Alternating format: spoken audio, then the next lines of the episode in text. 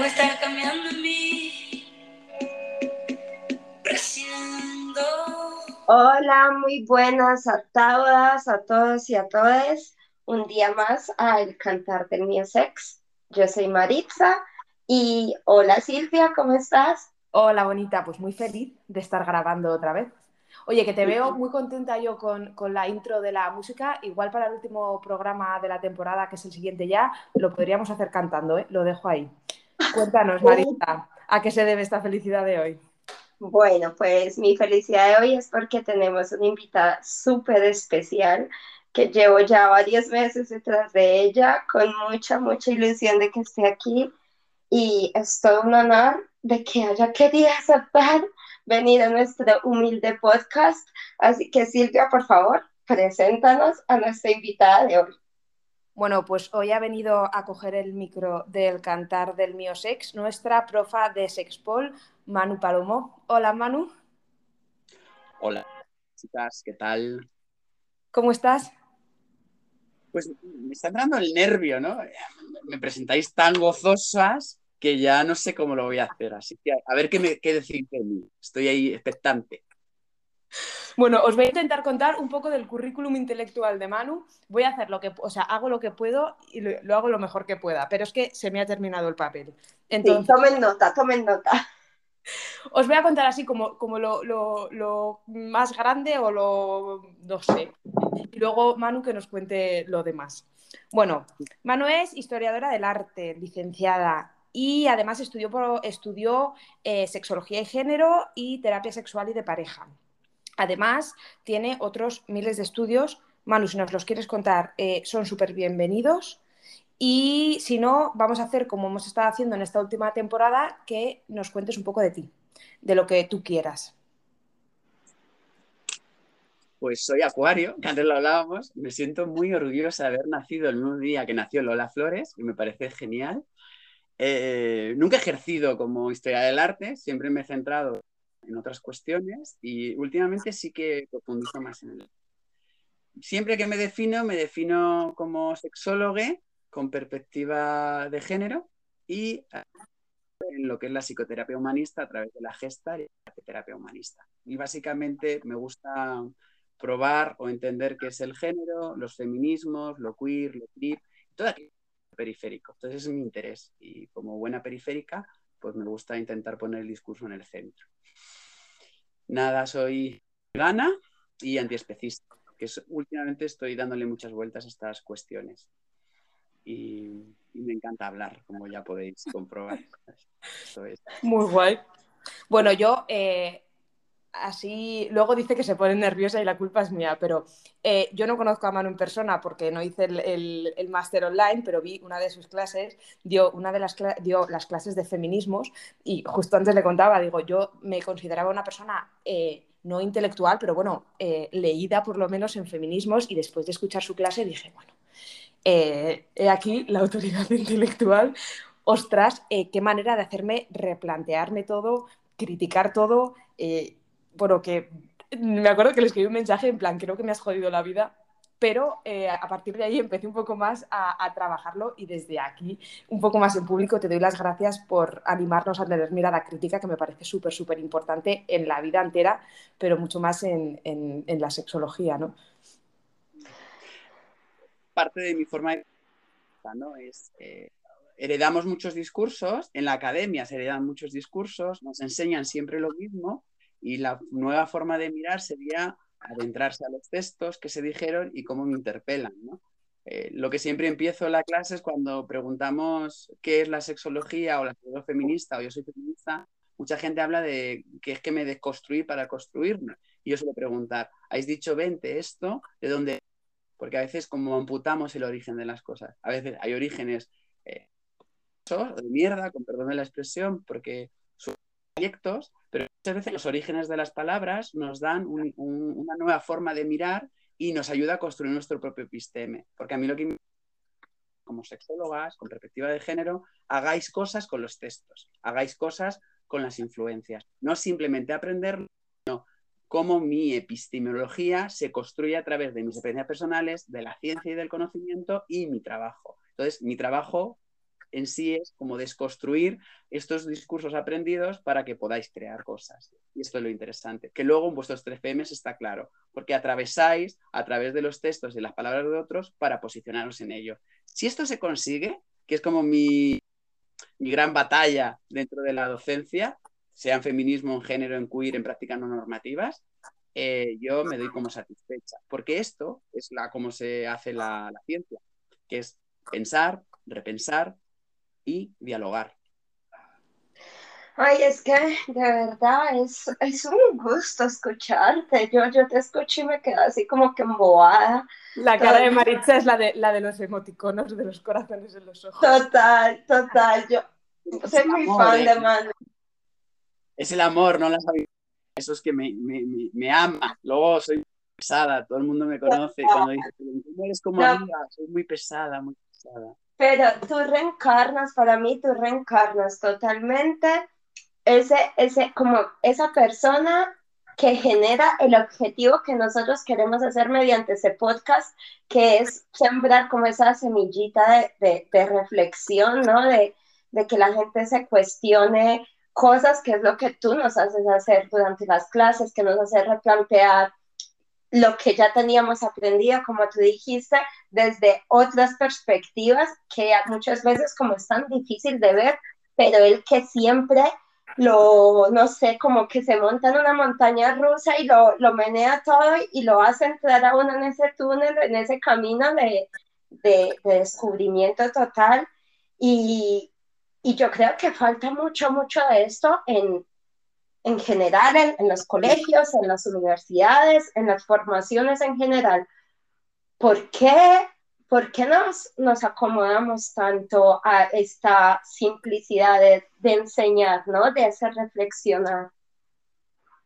Pero esto tiene que ver con la vida, ¿no? Eh, Bueno, cuando venimos al mundo, no nada, nos dan cierta educación y luego no encajamos en los discursos. ¿no? Las buenas mujeres, no somos los buenos hombres, no las buenas mujeres trans, ni los buenos hombres cis, la intersexualidad, no somos los buenos intersexuales, porque parece que hay un modelo platónico, volviendo al mundo de las ideas, y luego cuando nos ponemos a vivir en el cuerpo y en la vida, no aterrizamos.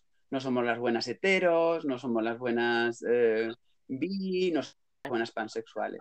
Esto, el feminismo, que son sabias por esto, porque han construido el repensar todo el rato el discurso y lo queer hace lo mismo y todos los estudios sociales invitan a esta el feminismo no es tan alejado de nuestra vida. Nuestra vida tiene que ver mucho con el feminismo. Más vosotras que os la cisexualidad. Si no hubiese existido el feminismo, ¿cómo os planteáis hacer sexología? ¿O cómo os planteáis estar en el mundo? ¿O cómo os planteáis poneros a gritar en la plaza pública para vuestros derechos? Entonces, la vida única, por eso eh, feminista es tan interesante, porque son discursos individuales donde alguien se pone a pensar y a escribir y luego se da que la vecina le pasa algo parecido generar teorías. Entonces, el feminismo no está alejado, de la vida, porque vuestra vida es feminista, en que de repente dais cuenta que no, no os encaja la vida. Y a partir de ahí os generáis preguntas y avanzáis. Avanzar no con la idea de mejorar, sino como, hostia, o avanzo o me hundo, o dejo a esta pareja o me voy a la mierda, o le digo a mi madre que se está en tres pueblos, o me quedo con el dolor de ser mala hija. Entonces, el feminismo, como la teoría queer o cualquier cuestión que cuestione el género, va a la redundancia, nos da pie. No podemos hablar de feminismo si no tenemos cuerpo, pero no podemos hablar de lo queer si no tenemos cuerpo ni de deseo. ¿Por qué? Porque si no sería imposible, sería hablar en telequias. Por eso escuece tanto el feminismo y escuece tanto la teoría queer, la teoría de Crip. Escuece porque somos cuerpos deseantes. Y la, confusión o la pelea que existe entre lo queer y lo feminista nace de aquí. Formas diferentes de estar en el mundo, pero nos han enseñado una cantidad de cosas y nos han introyectado eh, daños que si no nos mmm, saltamos, los rompemos, los escupimos, estamos en una vida que no merece la pena vivir. Y la vida está para vivirla bien, la vida es una mierda, no vamos a engañarnos, pero al menos estar en la vida de una forma más amable. ¿Cómo más amable? Generar tribu, generar escucha, entendimiento, debate, entender la sexología, que nosotras tres somos hermanas de una forma de entender la sexología desde lo social, desde la intervención, desde el cuidado, desde los afectos, tiene que ser así. Yo no puedo dar clases si no tengo interlocutoras. Y en este caso, vosotros sois mis interlocutoras. pero tiene que ver con el feminismo, con el darme cuenta que no encajo. Hablábamos antes de verdad, yo he sido gorda, eh, hasta los cuatro años no empecé a hablar, uso de gafas, eh, pluma, bueno, tengo un gallinero de he sido leído, como, una marica, me han golpeado la homofobia, bueno, o gente que es homófoba, ¿no? Desde la homofobia, cuando yo me leo desde el género fluido, me han golpeado por no ser eh, adecuado dentro de lo trans. Entonces, ¿dónde nos movemos? Entonces, si buscamos y, redescubrimos los textos, redescubrimos lo que la gente ya ha pensado y lo actualizamos, ya tenemos todo hecho. No estamos inventando nada. Cuando hablamos de la teoría queer como algo rompedor, oigan, que estamos hablando de 1990. Nosotras éramos casi bebés en los 90. Y ya lo decían. Y mismo, Simón de Beauvoir lo decía en 1949 cuando publica El segundo sexo. No estamos inventando nada, estamos dando valor a lo que les dijeron las anteriores. Esto es Sientes esto ya opinión personal, porque eh, a mí me pasa mucho que últimamente me planteo que, bueno, me planteo o siento que este avance tan grande de, todas estas teorías no logro eh, llegar a ninguna conclusión de si nos está uniendo más o nos está separando. Porque a mí me pasa últimamente que tengo como un poco de pena con el tema de los feminismos, porque para mí hace unos años era como un espacio eh, seguro para mí, ¿no? Como un, un cobijo y, ahora me pasa eh, pues un poco al discurso de lo que venías, ¿no? que no soy suficientemente feminista, que no soy suficientemente buena mujer en el mundo, porque siempre hay gente que sabe más que yo o que tiene una opinión diferente y ya no siento esa como paz que sentía antes. Bueno, a priori lo que tenemos que pensar que lo que está pasando en el feminismo es lo que ya pasa a finales del 19, es decir, el relato único de que la vida era tal cual eh, no se sostiene. Entonces, el feminismo lo que anuncia es que muchas de las teorizaciones de las corporalidades son formas de mirar. Teoría quiere decir una forma de mirar. Entonces, dependiendo cómo teoricemos, nuestra forma de entender la realidad será de una manera u de otra. El feminismo no está tan peleado.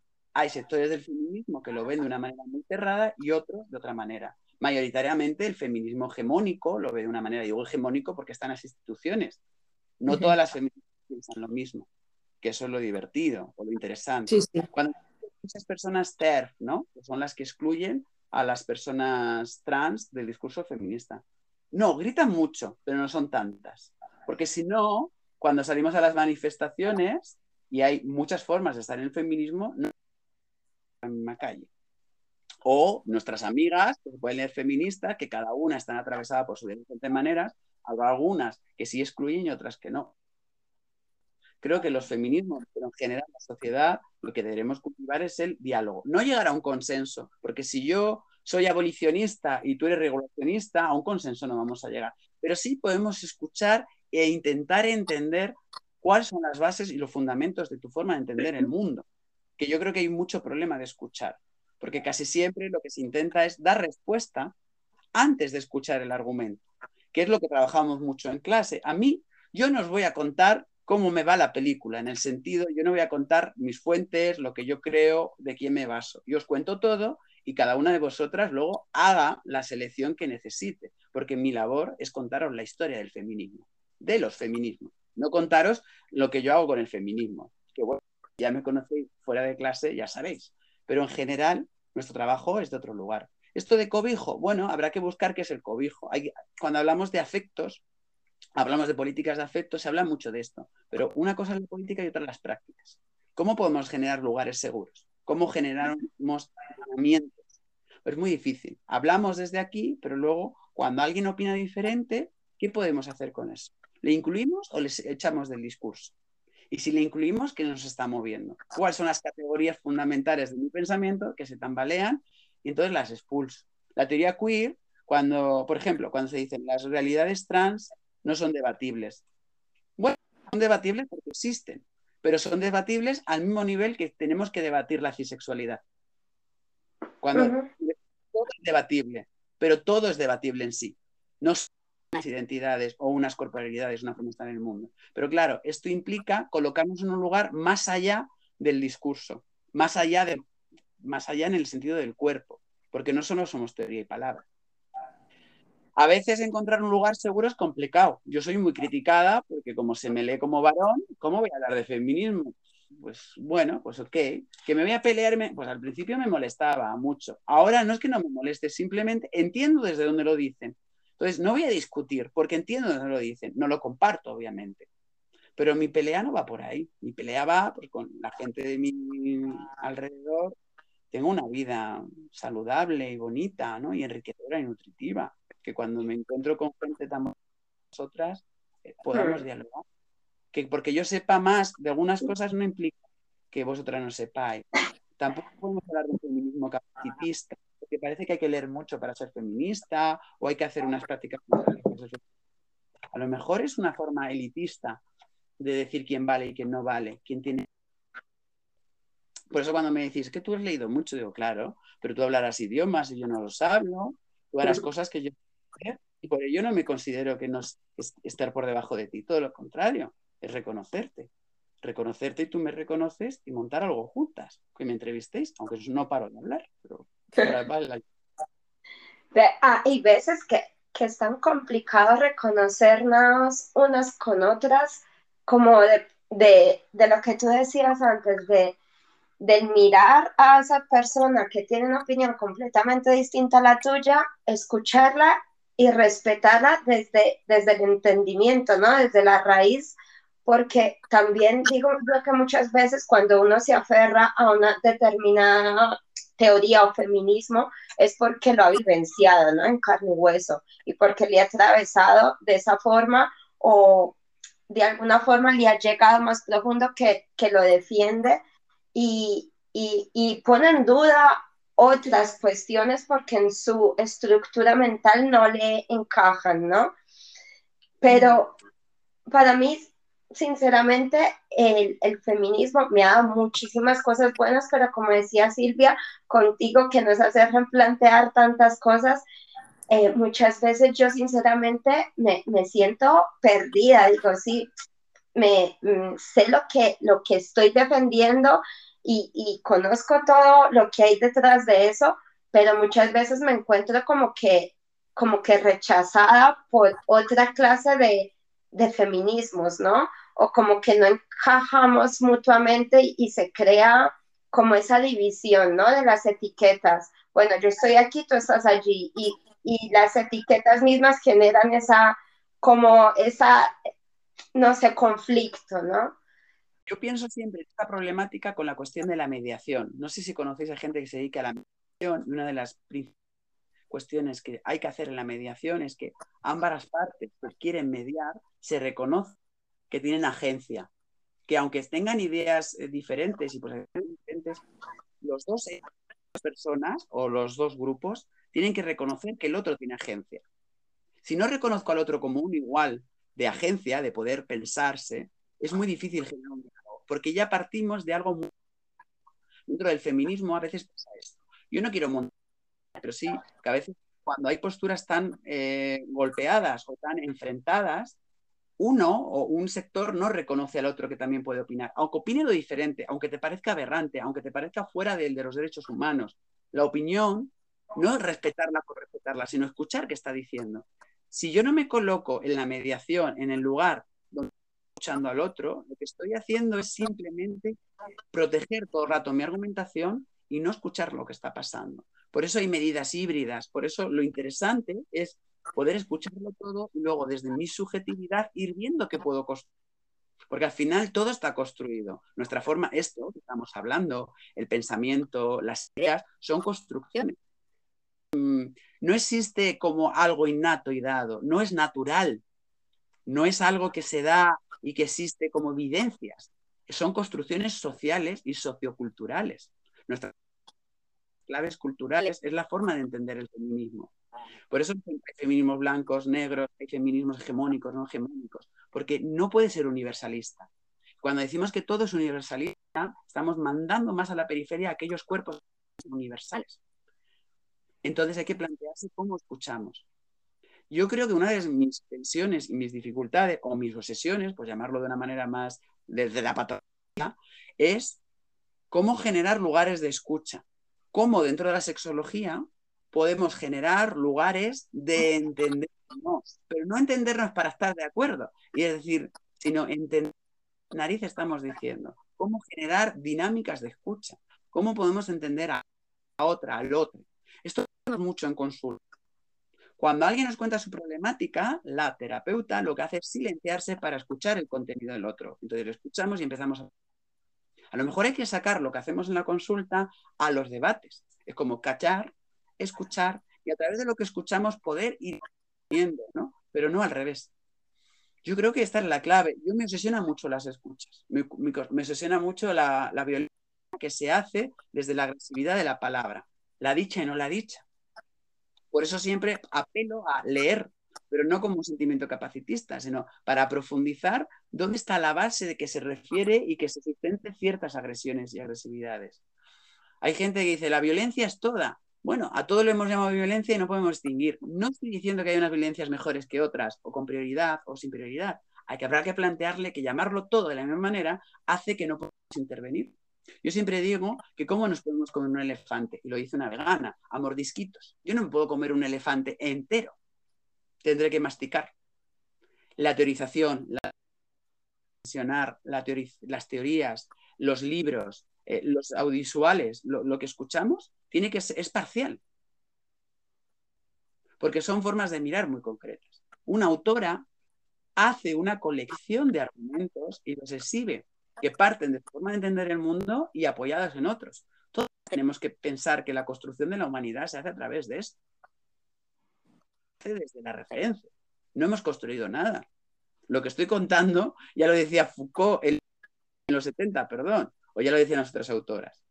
Todo es una construcción. Nietzsche ya apuntaba, Nietzsche escribía para las personas que estaban en las periferias, porque lo que escribe es como buen vivir, cómo se repite todo, cómo todo es un cuadro, cómo hay dolores, cómo podemos empatizar. Y bueno, esta cosa que se apropia de, para las extremas, de, extremas ideologías, etcétera, y se manipula su discurso. Pero ya lo decía en el 19, Estamos en el 21, no se está inventando nada. Yo al menos cuando leo, digo, pues que no ya están, pero ¿qué, podemos hacer nosotras? No, no se ha inventado nada, no hay nada nuevo bajo el sol. Sí, esto recuerdo que lo dijiste también en una clase, que ya no hay libros originales o textos originales, que ya es todo como eh, cosas que ya están leídas y reformuladas o replanteadas desde otra parte, pero que en realidad no, no escribimos nada nuevo. Y yo siento un poco eso también cuando escribo los posts y así, digo, si es que esto, esto yo lo estoy moviendo de sitio, lo he encontrado en un artículo, lo estoy poniendo aquí, lo he buscado en un libro, lo estoy escribiendo aquí. Que al final es todo, eso, sí, que está todo ya inventado. Qué pocos originales somos. Bueno. Pero es que no podemos ser originales. Es como, no es que seamos pocos, es que eh, nuestra forma de entender el conocimiento viene de repetir, repetir, repetir. Yo esto, eh, cuando hablo de Deleuze dentro del feminismo, dicen, Deleuze no escribió nada de feminismo ya, pero estáis hablando todo el rato de reconstruir. Deleuze, cuando habla del pensamiento y del originario del pensamiento, se remite a esto. Pero ¿cuántas veces hablamos de que nos estamos reconstruyendo? ¿Qué es reconstruirse? ¿De dónde viene ese término? Este como pueden ser otros. La cuestión es que no se puede ser original. Sí que se puede hacer y a veces es interesante y esto, vosotras como alumnas en vuestros FM lo hacéis hacer muy bien, es coger diferentes cosas, diferentes fuentes y generar vuestro discurso. Estos son las humanidades, ciencias sociales. Por ejemplo, Donna Haraway en el Manifiesto de las Especies, no lo hace muy allá porque no estoy muy de acuerdo, pero coge a Darwin, la teoría feminista, y empieza a hablar de otra forma de estar en las relaciones interespecies.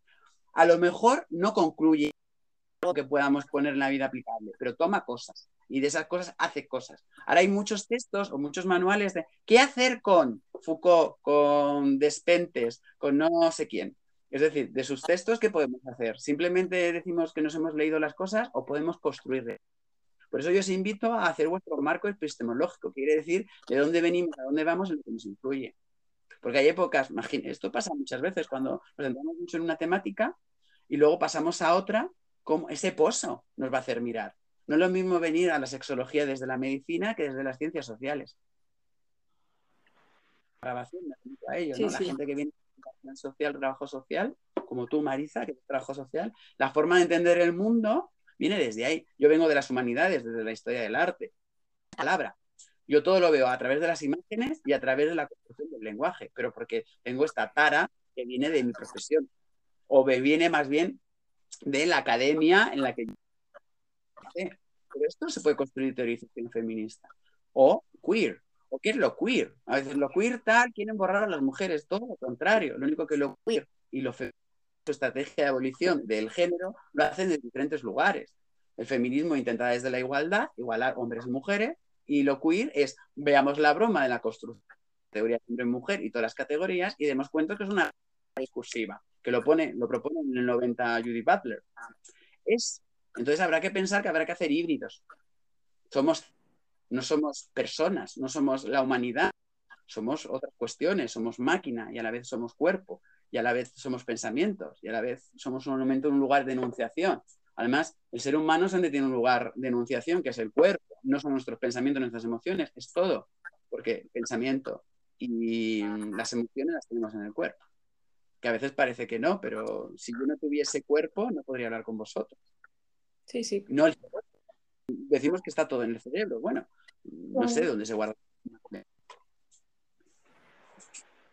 Bueno, conste en acta que veníamos a hablar de eh, locura y sexualidad, pero no sabemos qué nos ha pasado.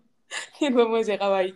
Eh, Manu, como se nos termina ya el tiempo, solemos hacer al final eh, recomendaciones. Bueno, yo siempre invito a que después de escuchar el podcast, si alguien tiene alguna pregunta para nosotras o para la invitada, nos podéis siempre escribir al cantar del mío sex o por Instagram o lo que queráis y todas las dudas que os surjan eh, las podemos intentar contestar nosotras o se las pasaremos a Manu para que os dé una respuesta más concreta. Y si no, al final del podcast eso, solemos traer recomendaciones. Algo que te gustaría que, la audiencia escuchara o leyera porque les va a cambiar la vida. A cambiar la vida o a animar el día, por lo menos. Voy a recomendar lo último que estoy leyendo y, y lo recomiendo porque me ha gustado último leído y no voy a recomendar porque no me ha gustado. Entonces, como es mi palabra, pues os voy a, vamos, os propongo, os propongo desayuno con, desayuno en Tiffany's de Truman Capote. ¿Por qué?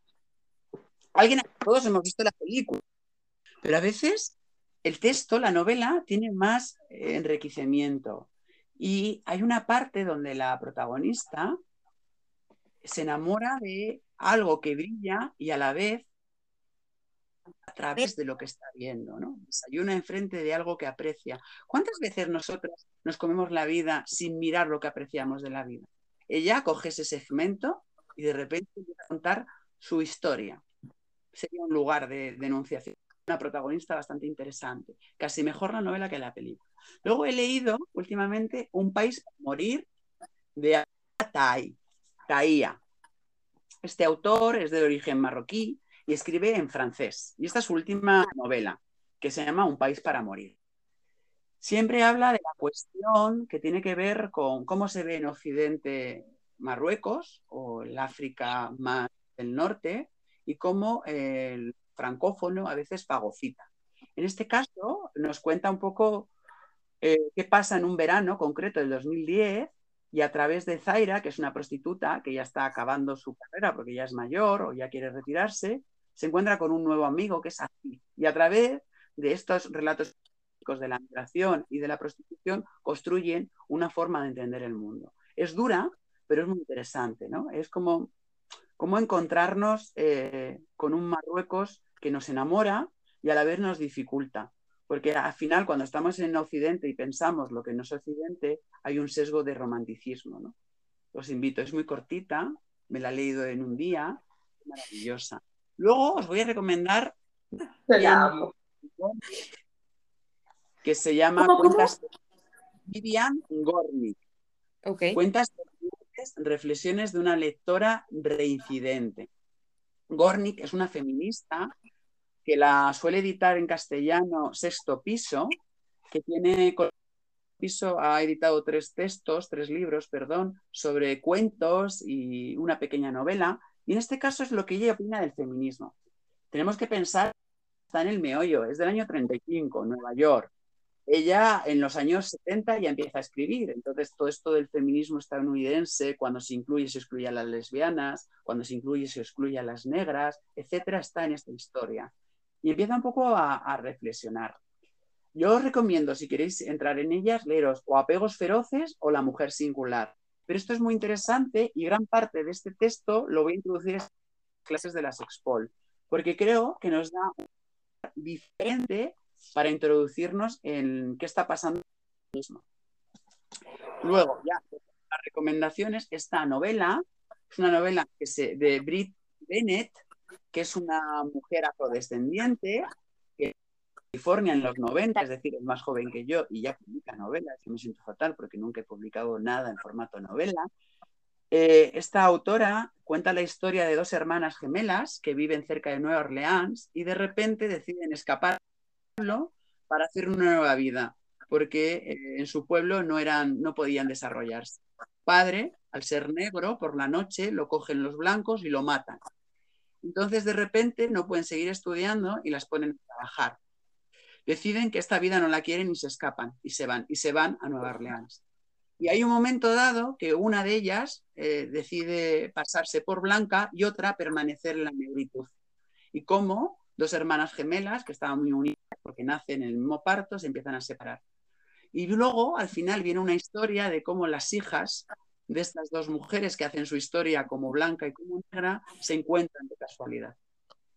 No, no nos destripo más porque soy muy enemiga de los... pero es interesante. Y ya para finalizar, os recomiendo que me compré ayer y he estado leyendo esta mañana. Se llama Género, una inmersión rápida. Escrito por Marta Segarra. Marta Segarra eh, es, creo que es catalana, sí, eh, sobre todo centrada en la Universidad de Barcelona, ¿no? aunque ha estado en, otras, en otros lugares. Es un texto bastante breve porque tiene como, no llega a las 180 páginas y hace un ruido de la cuestión del género. ¿Qué quiero decir con la cuestión del género? Te lo relaciona con género y sociedad, género, sexo y cuerpo, la felicidad del género, el género y lo poshumano, y qué es al final el género poco con esto del feminismo, que hubo un tiempo que era muy importante separar género y sexo, luego esa hibridación de que el género tenía más importancia que el sexo, y ahora nos encontramos cómo encasar estas dos cuestiones. ¿no? Un libro fácil, donde hay mucha bibliografía, y lo bonito que tiene o lo interesante es que no se casa con nadie. Hace un barrido de lo que se dice y ella no pone su opinión, sino va haciendo un estado de la cuestión. Al final, posiblemente en la conclusión, ahí sí que incluye su forma más, más eh, cercana de su forma de entender el mundo. Estas son mis recomendaciones. Muy bien. Las apunto todas. Maricha, ¿nos quieres contar qué estás leyendo tú? Bueno, pues yo me estoy leyendo uno que me dio por indagar de Borja Vilaseca, no sé si lo han escuchado, lo de que me lo regalaron, el de Encantada de conocerme. Me lo estoy leyendo y bueno, es bastante interesante la teoría de los enneagramas y una herramienta más para uno aprenderse a, ¿no? al menos a, conocer e identificar patrones de conducta que, que no sabemos que los tenemos, pero que están ahí y, y bueno, ¿por qué no? El que quiera aprenderse a conocer, mira. Muy bien. Bueno, yo os cuento, eh, y ya terminamos el podcast, que estoy leyendo por recomendación de un millón de personas, entre ellas Ona y Anabel, el de Pensamiento Polígamo, Terror Poliamoroso, de la Vasallo, que, bueno, mm, me está pareciendo revolucionario poco. Estoy volviendo a leer Sapiens porque de vez en cuando es como que necesito, mm, no sé, algo, conocimiento terrenal y leo Sapiens, que bueno, lo conoceréis porque es conocidísimo, es como un repaso antropológico a la historia de la humanidad, que también tiene un capítulo de género, por cierto, que bueno, es otro punto de vista súper interesante también. Y me acabo de comprar Los ojos amarillos de los cocodrilos, que no sé ni de qué va, pero ahí lo tengo, en la estantería. Ya os contaré qué, qué me parece. Bueno, pues ya con esto y un beso gigante para todos. Nos vamos despidiendo, no sin antes decirle, Manu, gracias por estar aquí, gracias por venir. como siempre nos has traído mucha, mucha verdad, mucha realidad que cuesta muchas veces tanto como tragarla y, y hacer una buena digestión de ella. Y así que no, no puedo decir otra cosa. Me siento súper honorable de tenerte aquí. Bueno, Manu, Pues yo espero conocerte algún día en persona. Si voy por allí, eh, te escribiré porque me encantaría tomarme un café contigo. Así que vamos viendo y también muchísimas gracias por compartir con nosotras este rato. Nosotras y nada. eh, en el futuro, si queréis hablar de la cuestión que íbamos a hablar, yo encantada que nos vais a invitar. Eh, apostar por la sexología en este formato es apostar por el buen trato y apostar porque la ciencia no es psicológica y médica, sino que hay otra forma de estar. Que felicito y me alegra mucho que en mi camino profesional y personal estéis incluidas, que dais esta frescura que yo necesito para estar. Así que muchísimas gracias. Un beso muy grande. Bueno, pues la semana que viene. eh, ya está, nos vemos la semana que viene, ¿no? Ya con el último capítulo de la temporada. Ay, qué, qué fuerte, 10 capítulos ya. Besos, nos vemos Adiós. pronto. Adiós. Y seguidnos en Instagram. Yo voy a buscar un sonido para cantar todo este silencio. Cambiando todo lo que tenga que cambiar y seguir creciendo.